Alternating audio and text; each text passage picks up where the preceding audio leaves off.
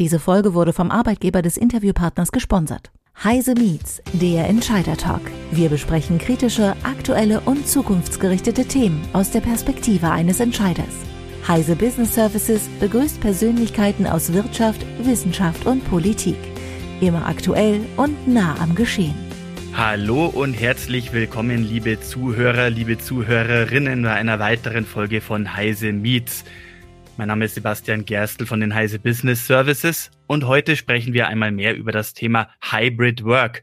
Hybrid Work ist ja inzwischen eigentlich eine etablierte Tatsache im Jahr 2023 und eigentlich nur noch auf einem wachsenden Zweig. Studien haben ergeben, dass bis zum Jahr 2025 mindestens 70 Prozent aller deutschen Unternehmen Hybrid Work bereits in der einen oder anderen Form bei sich eingeführt haben. Das hat jetzt sicherlich die Corona-Pandemie der letzten zwei Jahre beschleunigt, aber einige hatten bereits davor drüber nachgedacht. Vielleicht ist es auch aufgrund von aktuellen Trends wichtig. Jedenfalls Hybrid und Remote Work Lösungen sind etabliert, sind bereits da und werden in jedem Fall eher zu als auch abnehmen. Aber reicht das, was wir jetzt haben bereits aus. Warum sollte sich Ihr Unternehmer unter diesen Umständen noch weiter über das Thema Hybrid Work Gedanken machen? Was ist der Jetztstand und was muss noch konkreter umgesetzt werden? Beziehungsweise reicht das, was ich bei mir bereits etabliert habe, überhaupt für die Zukunft vernünftig aus? Worüber muss ich mir da noch Gedanken machen? Um diese und weitere Fragen zu beantworten, freut es mich sehr, einen Experten für dieses Gebiet dabei zu haben bei uns heute im Podcast. Es ist Dr. Heiner Gensken. Er ist Account Executive bei Intel und befasst sich auch sehr mit der cloudbasierten Plattform Vipro. Heiner, herzlich willkommen bei uns im Podcast. Hallo Sebastian, du. Vielen Dank für die freundliche äh, Einführung. Hallo.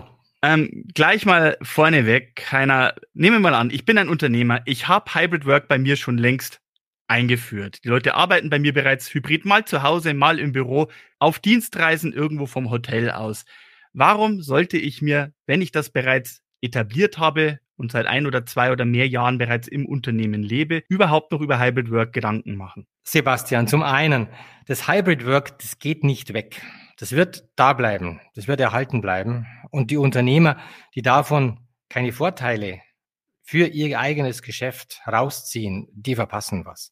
Also es ist eine Realität, die ist, die ist gegeben wie Digitalisierung. Das heißt aber für die IT der jeweiligen Unternehmen, dass ich mir Gedanken machen muss, wie kann ich am meisten Vorteile daraus ziehen? Wie muss mein Gerätepark aussehen, dass ich meiner Belegschaft die Möglichkeit gebe, hybrid zu arbeiten? Und hybrid heißt aus IT-Sicht manchmal innerhalb der Firewall des Unternehmens, also auf dem Campus, im Gebäude oder eben auch außerhalb, auf Reisen oder im Homeoffice. Und das hat ganz andere Anforderungen an den Gerätepark, an die Notebooks, wenn ich hybrid arbeite, verglichen mit dem Arbeitszustand noch von ein paar Jahren, wo ich fünf Tage die Woche, acht Stunden am Tag auf meinem Desktop in meinem Büro gesessen bin. Das betrifft die Sicherheit der Geräte. Wenn die Geräte außerhalb der Firewall sind, dann können ganz andere Attacken die Geräte angreifen. Das betrifft aber auch das Management der Geräte. Ich gebe erstmal zum Management ein anschauliches Beispiel, das aber durchaus realistisch ist. Stellen Sie sich vor, der Geschäftsführer oder auch der Vertriebsleiter von dem Unternehmen ist auf Dienstreise irgendwo auf der Welt. Ganz egal wo. Kann auch im Inland sein, kann im Ausland sein. Und er ruft am Abend vor seiner Präsentation, vor Ihrer Präsentation, ruft er bei IT ganz hektisch an, mir ist der PC abgeschmiert. Der fährt nicht mal hoch. Also, Klassiker kennen alle ITler. BIOS ist kaputt gegangen, ist abgeschossen oder das Betriebssystem oder beides. Da helfen dann in dem Zustand helfen keine Softwarelösungen, weil Softwarelösungen im Management funktionieren ja nur, wenn das Betriebssystem läuft. Ich muss also irgendwie irgendwie an das BIOS ran. Und es geht entweder Management bei Turnschuh, ITler fährt, fährt hin, fährt vor Ort mit dem Heile-Stick in der Hand, äh, mit einem neuen BIOS, mit einem neuen Betriebssystem-Load und dann kann das Geld auch wieder online gehen und kann auch wieder den Backup alles wieder herstellen. Oder es geht mit Vipro. Ein integraler Bestandteil von Vipro ist AMT, Advanced Management Technology, wie die Amerikaner es nennen oder wie wir es nennen. Damit komme ich von unten, von hinten in das Gerät rein. Ich brauche gar kein BIOS, ich brauche kein Betriebssystem und ich komme trotzdem an das Gerät ran und ich kann es komplett managen. Ich habe Keyboard, Video, Maus, KVM äh, wie die Fachleute sagen, kann ich kontrollieren übers Netz und kann so das Gerät komplett herstellen. Ich kann ein neues BIOS aufspielen übers Netz, ich kann ein neues Betriebssystem, falls nötig, aufspielen und ich kann dann den Backup fahren, falls nötig Also damit ich das richtig verstehe, die meisten Unternehmer haben ja bei sich wahrscheinlich einfach erst einmal nur aufs bestehende Windows 10 oder Windows 11 System da irgendeine Softwarelösung eingesetzt, die eben Hybrid oder Remote Work ermöglicht.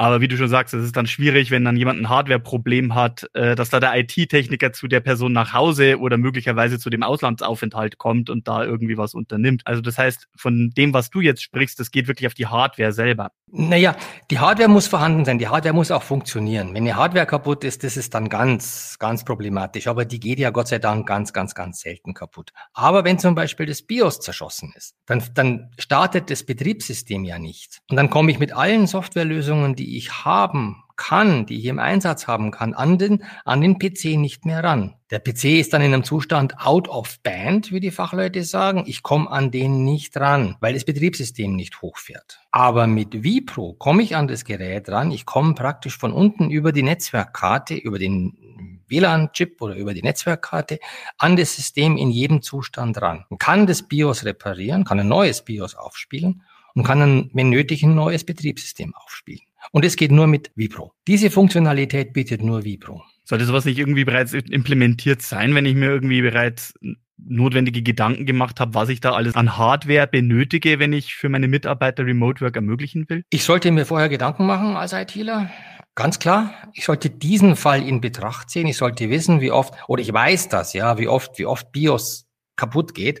Ist ja nicht so häufig, das wissen wir alle, das passiert ganz, ganz selten. Aber wenn es passiert und wenn es außerhalb der Firewall passiert, wenn es an einem Standort passiert, wo kein IT ist, ja, oder wenn es einem Kollegen auf Dienstreisen passiert, dann ist es eben ganz besonders dramatisch. Du hast jetzt ein paar Mal dieses Vipro erwähnt. Was muss ich mir darunter genau vorstellen? Was ist das Vipro eigentlich? Vipro ist zum einen ist es nicht neu. Wir nennen unsere Business-PCs, die also das Beste und Tollste in der jeweiligen Generation für Business-PCs liefern, nennen wir seit, seit rund 15 Jahren Vipro. Das ist also eine Marke, die ist längst eingeführt. Also wer an Business-PCs denkt, der sollte auf alle Fälle nach Vipro Ausschau halten. Vipro hat hm, sagen wir mal vier Säulen. Die eine Säule haben wir gerade angesprochen, Management, also Verwaltung von PCs auch out of band, also auch wenn das BIOS und das Betriebssystem nicht mehr funktionieren. Eine weitere Säule ist Sicherheit. In diesen Vipro-PCs, zum Beispiel der aktuellen 13. Generation der Intel Core-Prozessoren, steckt das, das Neueste und Größte, was wir an Sicherheitstechnologien in der Hardware-Plattform haben. Dritte Komponente ist die Leistungsfähigkeit. Ja, das sind nur Core i5 basierte Systeme und aufwärts. Wir wollen und wir wissen, dass das Business-Anwender eben auch eine gewisse Leistungsfähigkeit ihrer Hardware voraussetzen. Und der vierte Block, die vierte Säule von Vipro ist Nachhaltigkeit. Mhm. Gehen wir mal auf diese Punkte einzeln ein, weil das klingt ja so, als ob eine Menge dahinter steckt. Gehen wir nochmal auf dieses Szenario zurück. Hier, der Manager sitzt im Hotelzimmer und schreibt auf die IT, hier, mein Rechner fährt nicht mehr hoch, geht nicht mehr. Ähm, wahrscheinlich, er hat irgendwie den Laptop da, er hat noch das Netzkabel hinten stecken, das Netzkabel leuchtet, aber wenn er auf den Knopf drückt, funktioniert da nichts mehr. Also, wie passiert da, wie kann man da sozusagen jetzt rettend, helfend, unterstützend eingreifen. Genau, genau. Also das ist genau der Fall. Der PC hängt am Netz, äh, der PC hat auch Strom, aber der fährt nicht hoch. Ja, hat vermutlich jeder schon irgendwann mal erlebt. Ein kaputtes Betriebssystem oder ein kaputtes BIOS, kaputte Firmware. Der PC bootet nicht. So, dann hilft keine Software, das haben wir ja besprochen, weil Software kann erst dann funktionieren, wenn der, wenn der PC läuft. Also ich brauche irgendwie was, um übers Netzwerk an den PC zu kommen. Und genau das macht vPro. Da ist ein kleiner Chip, eine kleine, kleine Logik, ein kleiner Prozessor, in der Netzwerkkarte. Und, und diesen kleinen Chip kann ich immer ansprechen. Der hat ein eigenes Betriebssystem, das läuft intrinsisch in der Netzwerkkarte. Das läuft immer. Und an diesen, an diesen kleinen Chip komme ich übers Netzwerk. Und über diesen Chip kann ich so ein Mini-Betriebssystem starten, mit dem ich dann Keyboard, Video und Maus des Systems übernehmen kann. Und dann ist der Administrator, obwohl er übers Netz auf den PC zugreift, äh, genauso fähig, all das zu tun, als würde er vor dem PC sitzen. Also der spielt dann ein neues BIOS auf. Der macht dann genau das, was er, was er machen würde, wenn er vor dem PC sitzen würde, nämlich mit Keyboard, Video und Maus hantieren, arbeiten, ein neues BIOS aufspielen, das alte BIOS eben ersetzen und dann, wenn nötig, ein neues Betriebssystem laden, falls das überhaupt nötig ist und dann die Anwendungen, falls nötig ist, neu laden. Also all das machen, was IT-Administratoren täglich mit, mit PCs machen, die eben nicht mehr funktionieren. Aber genau das kann er übers Netz und das kann er eben auch, wenn kein BIOS und kein Betriebssystem vorhanden ist. Und es geht nur mit Vibro. Aber das klingt so, als ob ich dafür zumindest eine schnelle Internetleitung brauche. Ich meine, wenn ich jetzt am italienischen Strand sitze oder bei bestimmten Netzwerken, wie ich sie von Hotelzimmern kenne, da ist nicht unbedingt gegeben, dass ich da mit meinem WLAN oder so, mal abgesehen davon, dass ich mein WLAN wahrscheinlich noch gar nicht nutzen kann, wenn ich den Rechner nicht vernünftig hochfahren kann. Wie funktioniert das dann? Ja, ein schnelles Netzwerk hilft immer. Das ist klar. Das, das ist richtig. Aber, aber wir wissen ja, dass BIOS äh, nicht besonders groß sind. Das sind ein paar KB oder so. Also ein BIOS kriege ich auch über das kleinste kleinste Netzwerk äh, durch und dann auch zum Starten. Das ist kein Problem. Äh, Keyboard, Video, Mauskontrolle stellt auch keine großen Herausforderungen an das Netzwerk dar. Und das Netzwerk funktioniert ja auch, wenn das Betriebssystem nicht funktioniert. Denn diese Logik ist ja in der Karte. Also in der Netzwerkkarte, sei es LAN-Karte oder sei es auch der, der, der Wi-Fi-Chip, ne, der, der WLAN-Chip. Also das funktioniert, wenn, wenn WLAN da ist oder wenn LAN da ist, was auch immer, dann komme ich über dieses Netzwerk an den PC ran. Und es geht auch bei geringer Bandbreite. Wenn ich dann allerdings natürlich, wenn ich dann einen kompletten Backup fahren muss, weil nicht nur das BIOS zerschossen ist, wenn ich das komplette Betriebssystem neu laden muss, wenn ich, wenn ich die ganzen Daten neu aufspielen muss, weil da noch mehr kaputt gegangen ist, okay, dann hat der Administrator eine andere Herausforderung, klar. Aber wenn das Netzwerk ganz, ganz schlecht ist und ich muss ein Backup fahren und habe da mehrere Gigabyte drüber zu fahren, dann dauert es halt mal eine Nacht. Aber um das BIOS zu reparieren, brauche ich kein, kein besonders schnelles Netzwerk. Und was, wenn ich jetzt gerade irgendwie keinen LAN habe und jetzt nicht weiß, wie es mit dem WLAN beschaffen ist? Ja, der Anwender muss da gar nichts tun. Wenn da ein WLAN ist und der PC vorher im WLAN war, bevor das BIOS zerschossen wurde, dann hat die Netzwerkkarte, die WLAN-Karte, die ganze Information gespeichert. Das kommt an, das kommt an das Netzwerk ran. Wenn es vorher auch dran war, dann kommt es, auch wenn das BIOS zerschossen ist, weiterhin an das Netzwerk ran. Allerdings, Achtung jetzt, Sicherheit, Sicherheit, Sicherheit. Dieses funktioniert nur, wenn es, wenn es aktiviert wurde. Das geht also nicht mit jedem x-beliebigen Vipro-Gerät, wenn AMT, Advanced Management Technology, nicht aktiviert ist. Und die ist ausgeschaltet im normalen Auslieferungszustand. Also IT muss AMT aktivieren und muss es einschalten, nur dann funktioniert es. Und der Anwender muss auch zustimmen. Also so ein Rock IT-Administrator kann jetzt nicht meinen PC kapern und da mit dem BIOS und mit den Daten und mit dem Betriebssystem alles Mögliche machen, nur weil mein Unternehmen Vipro aktiviert hat. Nur wenn der Anwender zustimmt vor Ort dann funktioniert das. Ich meine, das klingt jetzt erstmal nach einer tollen und vor allem nach einer tollen komplementären Sache. Ne? Ich habe bereits meine Softwarelösung für den Remote Access. Ich habe vielleicht meinen Servicevertrag, der dafür sorgt, dass wenn mein Netzteil kaputt ist, kriege ich das ausgetauscht. Aber äh, weil du es jetzt schon erwähnt hast, Sicherheit ist ja dann auch immer so eine Krux, gerade in der heutigen Zeit, wo man hört, das wird ja immer gefährlicher. Äh, so Attacken werden immer häufiger, gerade Man in the Middle oder eben, wenn man nicht im eigenen internen Netzwerk unterwegs ist. Warum sagen wir, dass das sicher ist? Wie, wie sicher kann das überhaupt sein, wenn ich irgendwie mit einem Windows 10 oder Windows 11 System unterwegs bin? Da gibt es zwei Komponenten. Zum einen eben AMT, also diese, diese Vipro-Funktionalität bezüglich Management. Das ist sicher. Da haben wir also alle, alle im Laufe der letzten 15 Jahre alle Zweifler überzeugt, dass das sicher ist. Wie gesagt, wenn ich es nicht haben will, dann lasse ich den PC, wie er ist, dann bleibt es ausgeschaltet, dann schläft es, dann wird es nicht, dann ist es nicht aktiv. Es ist nur aktiv, wenn ich es einschalte und wenn ich es einschalte, dann funktioniert das auch sicher. Zum einen, nicht jeder, nicht jeder kommt übers Netz ran, es kommen nur die ITler an das System ran, die wirklich dafür vorgesehen dass sie sind, mit dem System zu arbeiten. Diese Mechanismen habe ich ja auch mit der klassischen Management Software. Na, mit der könnte ich ja auch Unsinn treiben ne, übers Netzwerk und könnte die PCs meiner Kollegen lahmlegen. Das könnte ich als IT-Administrator ja auch. Also diese Mechanismen zählen für AMT genauso wie sie für jede andere Management-Software zählen. Und zum Zweiten, der Anwender muss zustimmen. Das ist eingebaut. Ne? Also wenn der IT-Administrator zugreift, gesetzt den Fall, der greift zu ohne mein Zustimmen, das geht nicht. Weil ich kriege einen Warnbildschirm, all, hallo, dein IT-Administrator will auf dein System zugreifen, erlaubst du das? Wenn ich vorher den IT-Administrator um Hilfe gebeten habe, erlaube ich das natürlich. Klar, wenn das aber jetzt einer tut, der jetzt was, was Übles vorhat, einer oder eine, dann erlaube ich es natürlich nicht. Ist mir aber noch nie passiert. Also ich glaube, das kennt keiner, dass IT-Administratoren jetzt einfach mal so loslegen und, und übers Netz, übers Firmennetz jetzt einfach mal äh, Spaß und Tollerei mit den, mit den PCs oder Notebooks der Mitarbeiter so komplett ohne Vorwarnung klicke ich mich mal bei meinem Mitarbeiter oder bei meinem Kollegen ein, schauen wir mal, was der so treibt. Ja. Das ist auf jeden Fall äh, etwas, das ausgehen muss von der IT, von der jeweiligen hauseigenen IT, die das Unternehmen bereits hat. Und das ist etwas, das quasi in der Hardware, die ich mir angeschafft habe, innewohnt. Also woran erkenne ich dann als Unternehmer, als Einkäufer oder sowas, wo das überhaupt drin steckt? Ganz einfach. Man guckt sich das Notebook an und wenn da ein Sticker drauf ist, auf dem Vipro draufsteht, dann ist Vipro enthalten. Und dann ist auch diese Funktionalität vorhanden. Sie muss, wie gesagt, aktiviert werden sie muss eingeschaltet werden. Dann funktioniert sie und nur dann funktioniert sie. Sie ist äh, standardmäßig auf BIOS-Ebene, auf Firmware-Ebene ausgeschaltet. Also sie funktioniert nicht, nur wenn sie eingeschaltet wird. Man muss es, das, das, das Vipro aktivieren.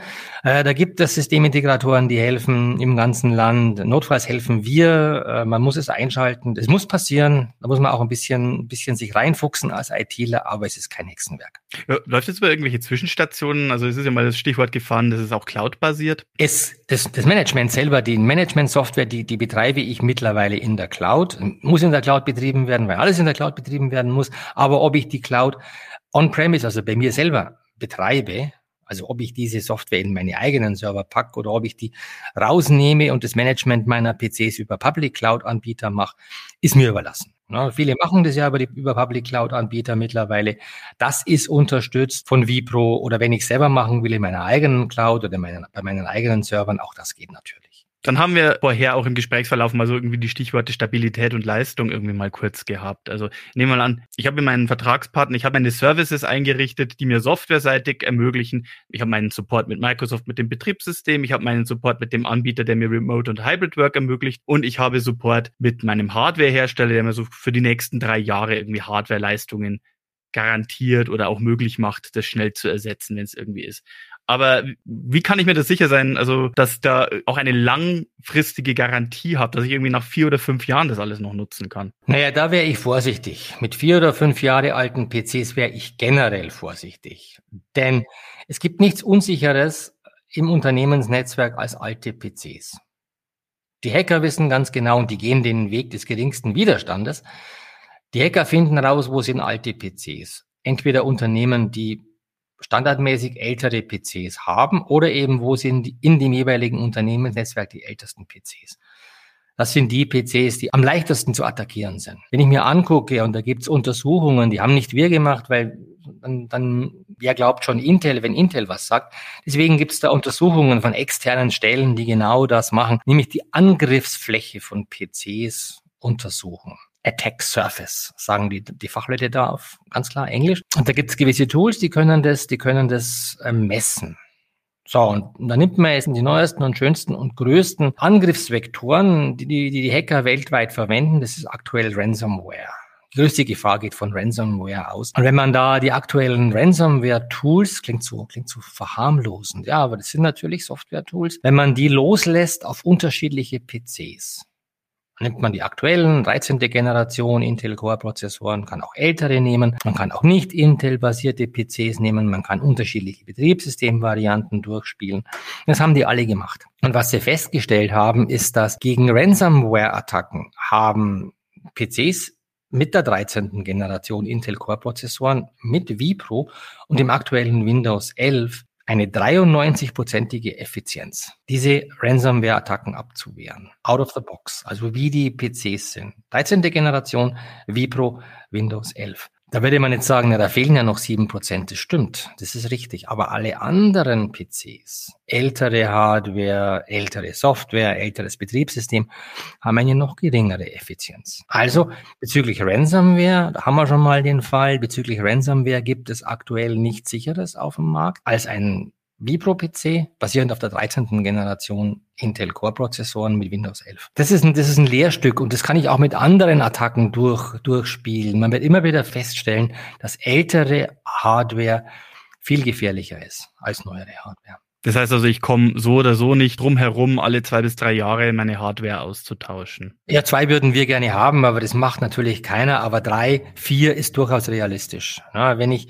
wenn ich, wenn ich Notebooks im Einsatz habe, die drei oder vier Jahre oder noch älter sind, sollte ich mir echt Gedanken machen als Unternehmer, ob ich meinen Mitarbeitern nicht den den den Performance- und Sicherheitsvorteil gebe und auch den Wettbewerbsvorteil mitnehmen, verglichen mit meinen Wettbewerbern, die vielleicht die PCs automatisch alle drei, vier Jahre austauschen. Aber kann ich bei der, all diesen Wechseln, all diesen Umstellungen irgendwie sicherstellen, dass ich zumindest irgendwie eine einheitliche Plattform weiterverwenden kann, so von, von Hardware-Generation zu Hardware-Generation weiter? Naja, die, ich muss schon immer gucken und, und große Unternehmen haben ja mit einer hohen Wahrscheinlichkeit auch eine gewisse Legacy, also ein gewisses Erbe in der Software, ne? Ältere Anwendungen.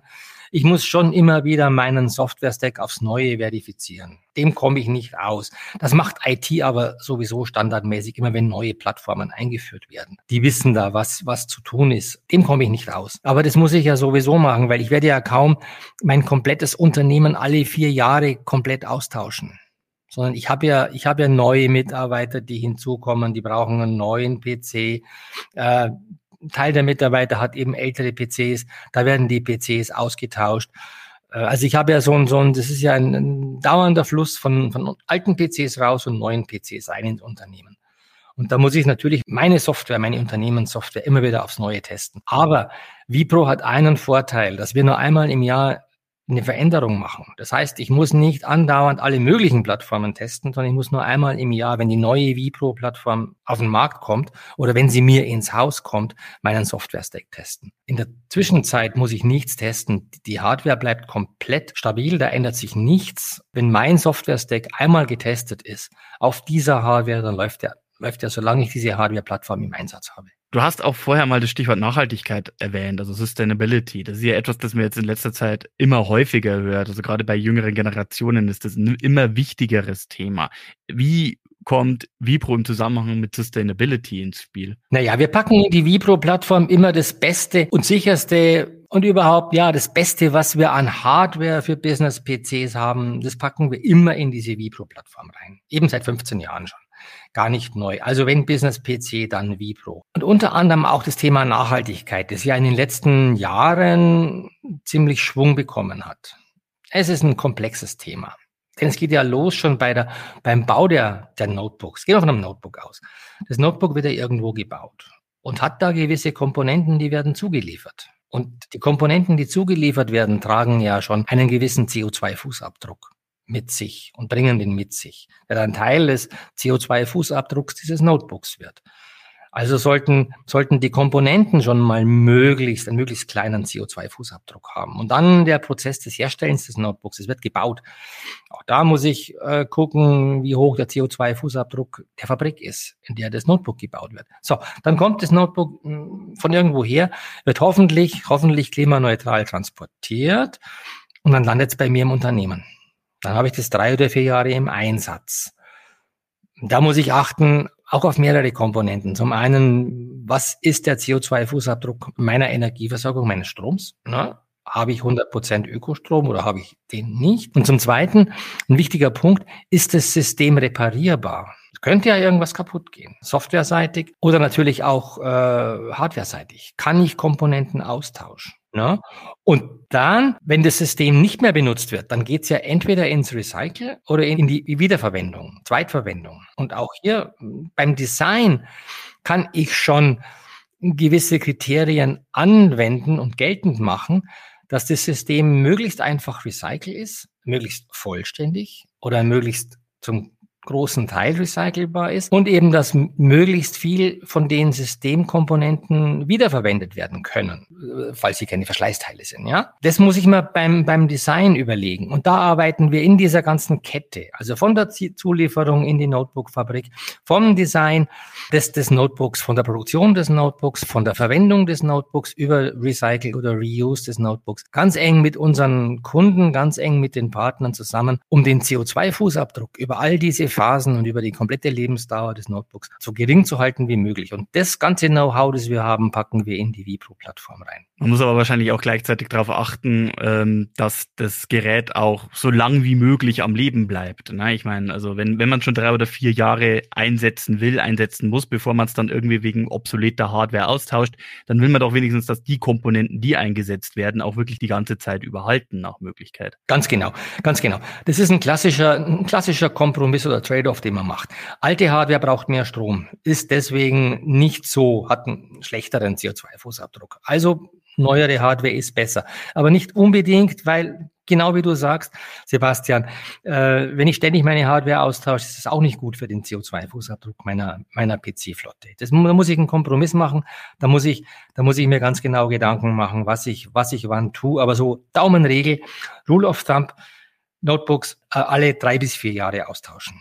Und dabei halt den ganzen Lebenszyklus auch vernünftig im Auge behalten und managen. Genau, genau, genau. Also fassen wir nochmal zusammen. Das mit dem Vipro, wenn man darauf geachtet hat, dass das auf der Hardware drin ist, gibt es einem einfach nochmal eine zusätzliche Sicherheit. Also jenseits von der typischen Softwarelösung, jenseits von irgendwelchen zusätzlichen Hardware-Services, von irgendwelchen zusätzlichen Hardware-Schutzgarantien, die ich habe, ermöglicht es mir halt die einfache Fernüberwachung bis ins BIOS-Level runter. Genau. Also Vipro hat vier Säulen, da wiederhole ich mich ganz, ganz gerne. Zum einen Managebarkeit, Verwaltbarkeit. Kein PC ist so tief managebar, auch ohne funktionierenden BIOS, wie ein Vipro-basierender PC. Das zweite ist die Sicherheit.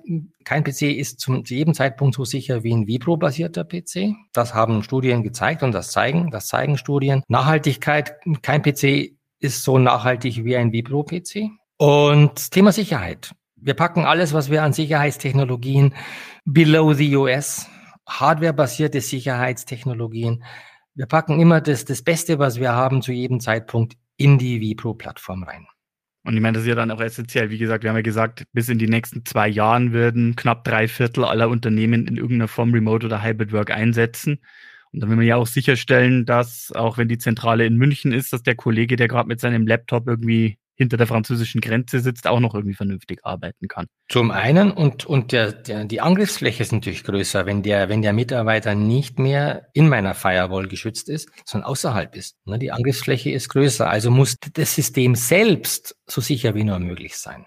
Das ist die Jetzt-Situation, auch wie wir sie jetzt haben. Äh, kannst du da auch ein paar Ausblicke geben? Wie wird es die nächsten drei, vier, fünf Jahre aussehen? Wo geht da, wie geht da die Entwicklung hin? Oh ja, drei, vier, fünf Jahre ist, da ist es noch lang hin, aber was auf alle Fälle derzeit passiert, das sind, wir verwenden Methoden der künstlichen Intelligenz äh, auf der Vipro-Plattform, um Ransomware-Attacken oder, oder Crypto-Checking zu erkennen.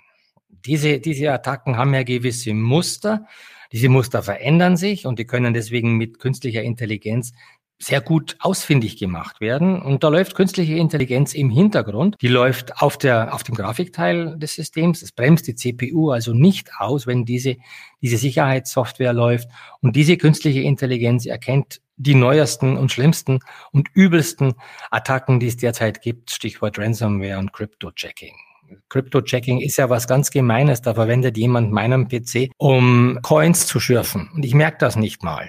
Oder ich merke es viel später, als es mir lieb wäre. Oder Ransomware ist ja auch so ein Ding. Ne? Da, da kommt irgendeine, irgendeine gemeine Software und legt meine komplette PC-Flotte lahm. Da geht es ja möglicherweise nicht nur um einen PC, aber die, die, die Angreifer kommen. Da geht es möglicherweise ums gesamte Firmennetzwerk, ja.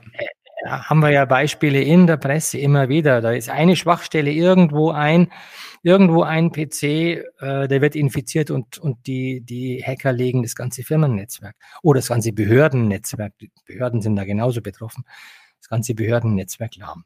Teilweise über Monate, es sind ja Beispiele in der Presse gerade, wo, wo Krankenhäuser oder Behörden oder auch Unternehmen Tage, Wochen oder Monate nicht mehr ans Netz können.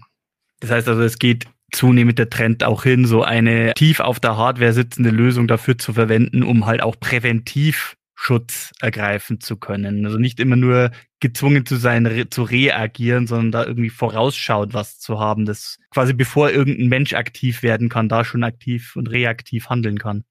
Ja, das ist, das ist, das ist ein gutes Stichwort. Bevor Menschen aktiv werden. Die neuesten Attacken, die gehen auf BIOS, die gehen auf Firmware Level. Also die, die, die, die attackieren den, das Notebook oder den PC unterm Betriebssystem. Und das sind ganz gemeine Attacken, weil das sind die, die am langwierigsten sind, sie herauszufinden. Da ist der Angreifer oft, oft Wochen und Monate auf dem PC im Firmennetz tätig und ich merke es nicht als IT. Äh, das sind ganz gemeine Attacken. Da muss ich aufpassen zunehmend und da gibt es von uns in der Hardware eingebaute Mechanismen, um den PC unterhalb des Betriebssystems sicher zu machen. Und die andere Sache ist am, am anderen Ende der Fahnenstange eben diese neuesten Angriffe auf die PCs von oben. Stichwort aktuell Ransomware und Crypto-Checking. Ähm, das sind, das sind Angriffe, wo es zum Teil, wenn es die neuesten Attacken sind, noch nicht mal Tools gibt, um die ausfindig zu machen. Und da helfen künstliche Intelligenz-Tools, um diese Attacken schneller zu erkennen und eben auch unschädlich zu machen. In Zusammenarbeit mit dem Betriebssystem und in Zusammenarbeit auch mit den Herstellern von diesen Software-Tools. Alleine schaffen wir das auch nicht. Das ist immer schon ein Zusammenspiel von vielen gewesen. Liegt in der Natur der Sache. Wir bauen eben bloß die Chips, andere bauen Betriebssysteme und andere bauen die Software, um die, die, die Viren und die anderen Angriffe wegzuhalten. Und da arbeiten wir eng zusammen, aber da liefern wir den WUM von unten und Technologien von unten, um die neuesten Angriffe eben auch unschädlich zu machen. Da merkt man, wo die Reise hingeht. Also liebe Zuhörer, liebe Zuhörerinnen, Sie hören es, da greifen oft sehr viele Elemente zusammen. Wenn Sie bei sich auch bereits Hybrid oder Remote Work einsetzen, wenn Sie sich über sowas noch nicht Gedanken gemacht haben, schauen Sie sich mal Ihre Hardware an. Vielleicht besitzen Sie ja bereits die Möglichkeit, vPro einzusetzen und wissen es nur noch nicht so richtig und machen es nur noch nicht so wirklich. Und es gibt definitiv noch einige Komponenten, dass wenn irgendwann mal wieder die Hardware aktualisiert werden muss, wissen Sie ja vielleicht noch ein paar zusätzliche Fragen, die Sie sich stellen sollten oder Gedanken, die Sie sich machen sollten, wenn es darum geht, den nächsten Schritt zur Aufrüstung zu gehen und was man noch alles machen könnte, wie man das alles noch verbessern könnte. Ich darf mich an dieser Stelle von Ihnen verabschieden. Ich darf mich nochmal recht herzlich bei Herr Dr. Heiner Gensken bedanken. Heiner, vielen lieben Dank für deine Expertise und deine Einblicke. Gerne, gerne. Danke fürs Zuhören und bleiben Sie uns gewogen. Ich hoffe, Sie, liebe Zuhörer, liebe Zuhörerinnen, an dieser Stelle auch bald mal wieder bei Heise Meets begrüßen zu dürfen. Auf Wiedersehen. Das war Heise Meets, der Entscheider-Talk. Sie wollen mehr erfahren? Dann besuchen Sie uns auf heise-meets.de. Wir freuen uns auf Sie.